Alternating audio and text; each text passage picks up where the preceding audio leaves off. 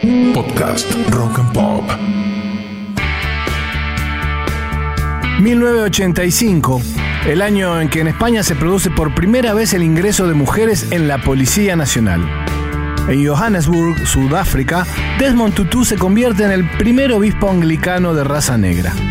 El 2 de octubre muere el actor estadounidense Rock Hudson, un galán de Hollywood que escondió por muchos años su homosexualidad. Lo mató el SIDA, que en ese tiempo se mal conocía como la peste rosa, ya que se creía que era una enfermedad que solo atacaba a las personas gays. En marzo se estrena en la Argentina la película Simplemente Sangre, un policial que pondría a los hermanos Cohen en la cima de la industria cinematográfica mundial. Y también es el año en que una banda surgida del universo punk argentino edita su segundo álbum, el que les abriría el camino de la popularidad aquí y en el resto de Latinoamérica. Mi nombre es Walter Domínguez, bienvenidos a 1985, un año de grandes discos. Hoy voy a presentarles ¿Y ahora qué pasa, eh? El segundo disco de los violadores.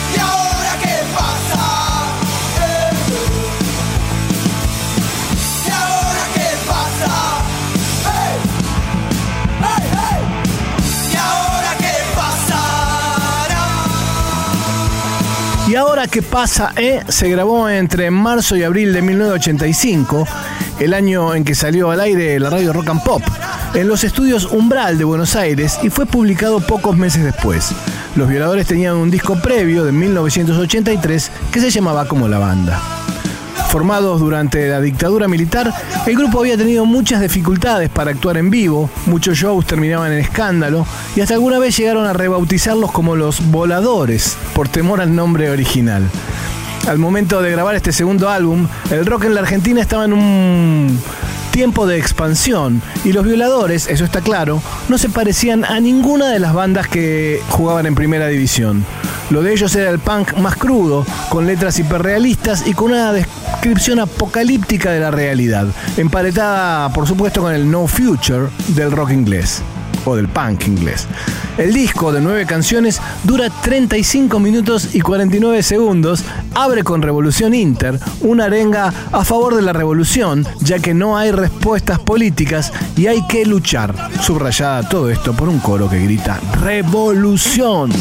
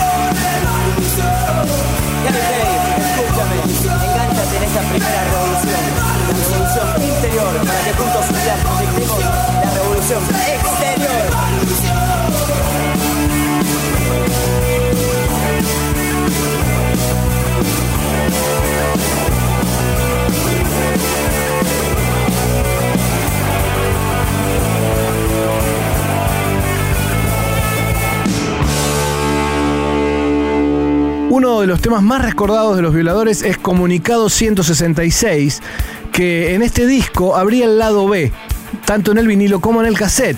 Tengamos en cuenta que el álbum recién se editó en CD en 1992.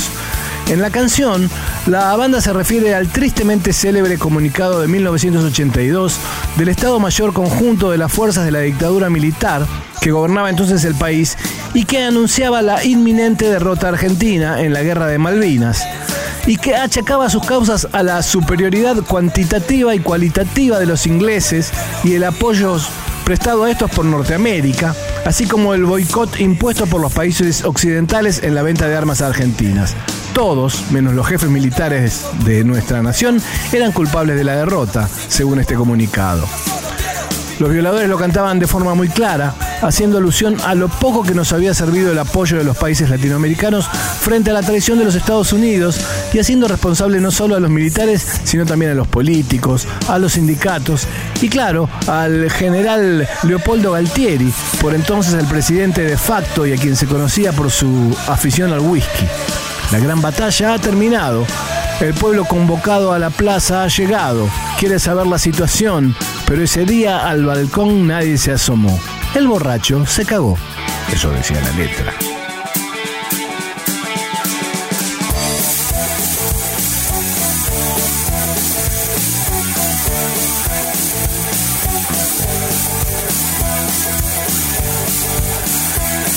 La gran batalla ha terminado, el pueblo convocado a la plaza ha llegado. Quiere saber cuál es la situación, pero este día al balcón nadie asomó.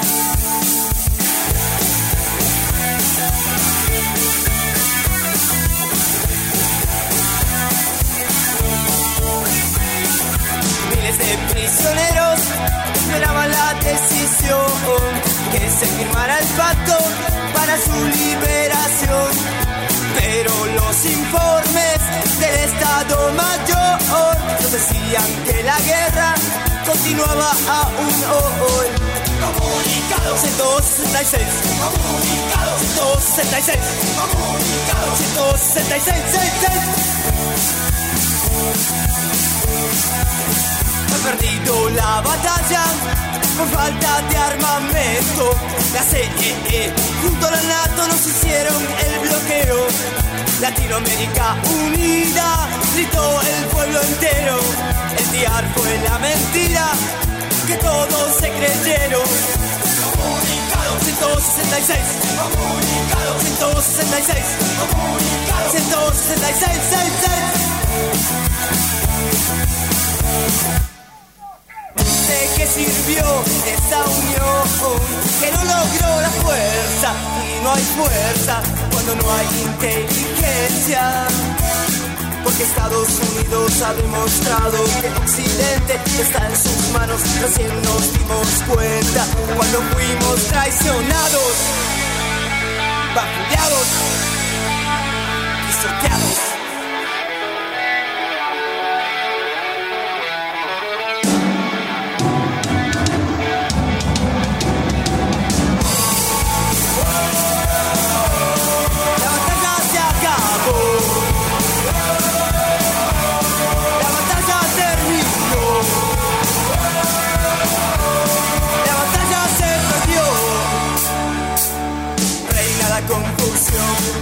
Calles y en el gobierno.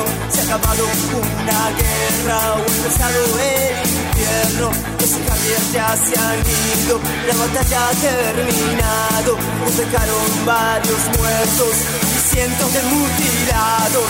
Reina la confusión en las calles y en el gobierno. Se ha acabado una guerra, ha empezado el infierno. Los Javier ya se han ido, la batalla ha terminado. Nos dejaron varios muertos y se las quedaron se las quedaron ellos, oh, oh, oh, ellos, se las quedaron ellos, oh, oh, oh, ellos, se las quedaron ellos.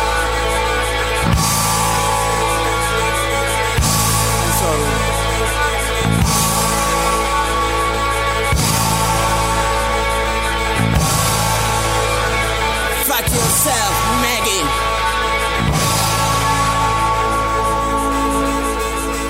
Los violadores han tenido a lo largo de su historia diferentes formaciones, sin embargo la que grabó este disco fue la más conocida y la preferida por los fans.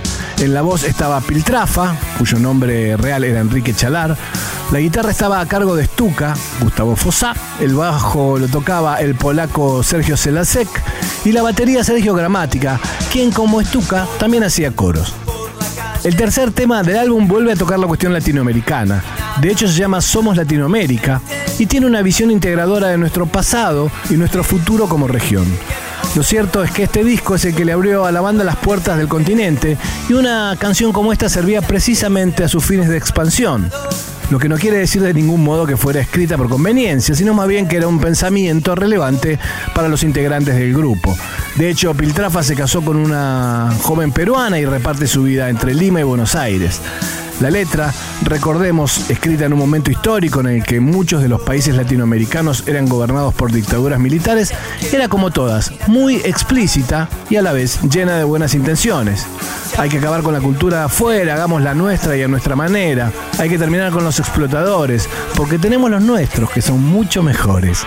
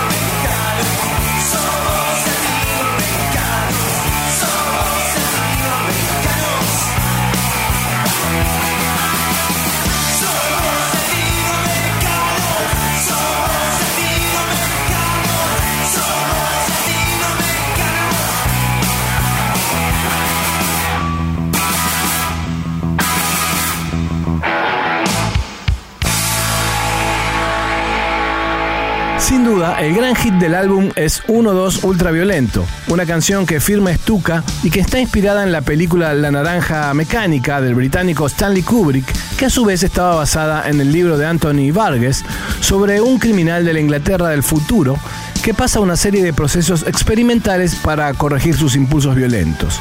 Todos los actos de este criminal y sus compañeros de banda, como los experimentos a los que es sometido, son por supuesto ultraviolentos. Para poner un poco de contexto, digamos que el libro es de 1962, la película es de 1971 y que en nuestro país, por la censura que imperaba, recién pudo estrenarse en julio de 1985, aunque muchos argentinos ya la habían visto antes en cines del Uruguay. La canción tiene palabras del Natsat, una jerga inventada por el escritor Vargas y que son la que hablan los jóvenes delincuentes tanto en el libro como en la película. La canción tiene un punto justo de distorsión, tensión, oportunidad y está cantada en un tono exacto y exasperado por Piltrafa. Contaba con todos los elementos necesarios para convertirse en hit, tal cual se convirtió. De hecho, figura en el puesto 41 de las mejores canciones del rock argentino, según la selección de la revista Rolling Stone.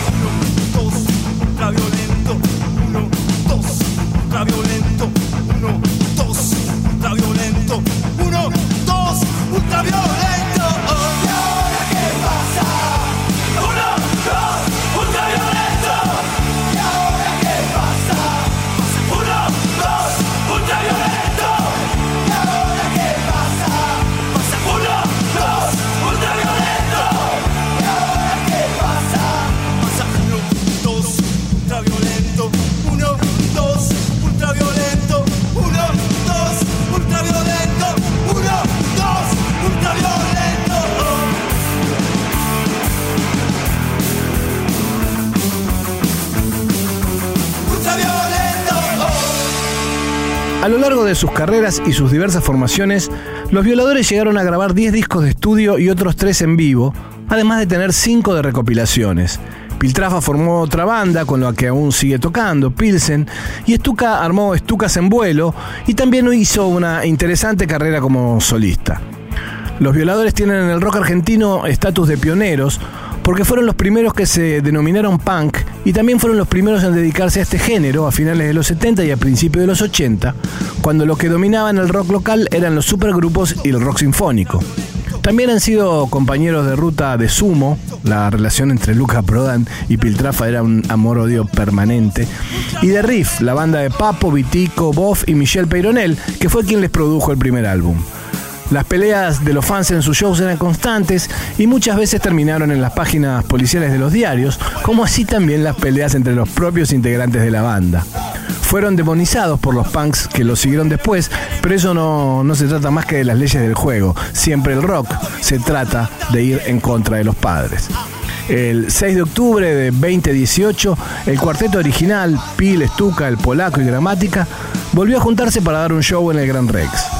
En referencia a esto, y volviendo al disco que nos ocupa, Ahora que pasa E termina con Nada ni nadie nos puede doblegar, una canción premonitoria y que identificaba muy bien el sentimiento de la banda. ¿Dónde está el cambio? ¿Dónde estamos vos y yo? Si no somos del rebaño, qué problema, ¿no? Nada ni nadie nos puede doblegar. Somos el momento y este es el lugar.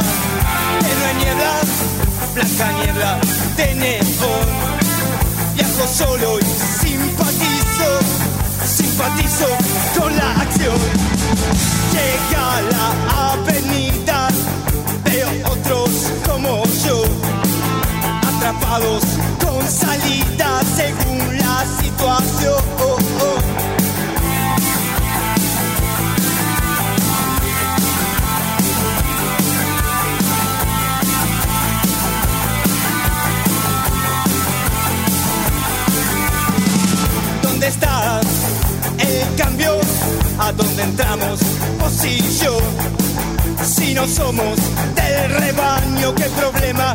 No, no, no. Nada ni nadie nos puede doblegar. Somos el momento y este es el lugar.